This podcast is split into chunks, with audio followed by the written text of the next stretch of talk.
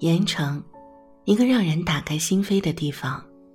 牛人吴团长。现在来说吴团长。五二零那天，在去麋鹿园的路上，我巧遇了从上海过来的春秋航空集团的高管们。他们和盐城文旅局一直在共同发展和推广建湖九龙口的旅游项目。其中有位重庆籍的美女邓总，一年几乎有超过一半的时间都在建湖那边工作。我们就开始约九龙口之行，美女一口答应了。我想起同在建湖的杂技团，就顺口问美女认不认识吴团长。邓美女说认识呀，那太好了，那你就帮我约一下他，到时候一起聚好吗？我赶紧追了一句。没想到爽快的邓美女连连摇头：“那不行的，吴团长很牛的，没那么容易约，我可不一定能约到。”哦，原来这样啊！所以吴团长给我的第一印象是很牛，当时觉得有点拽拽的感觉。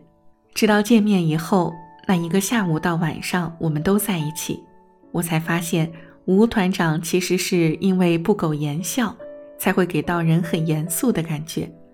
但吴团长是真的很牛啊！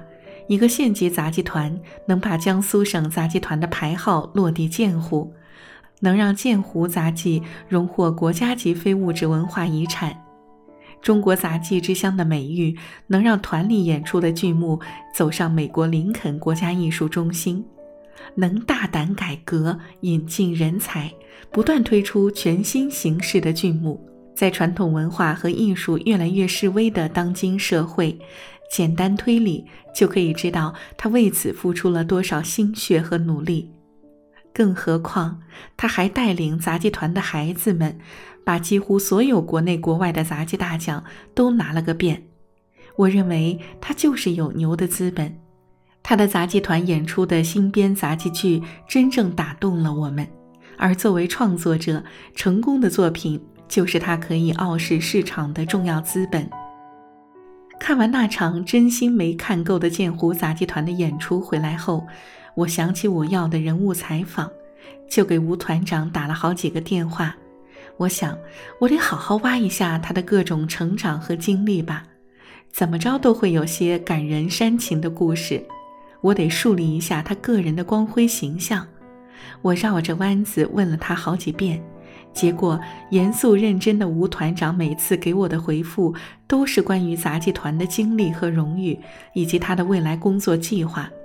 好吧，我明白了，吴团长其实是个实在人，他是实干家，他的全部精力和心思都放在了建湖杂技团的成长与发展上。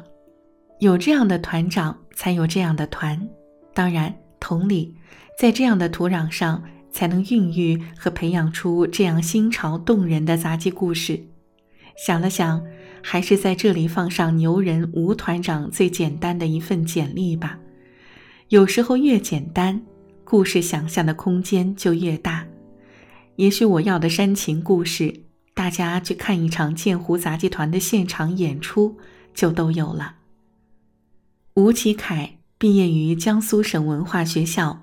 现江苏省戏剧学校，进修于南京艺术学院，先后在建湖县任文化馆馆长、盐城市杂技团团长、建湖文旅局副局长、江苏省杂技团团长。一人一生，尽一世。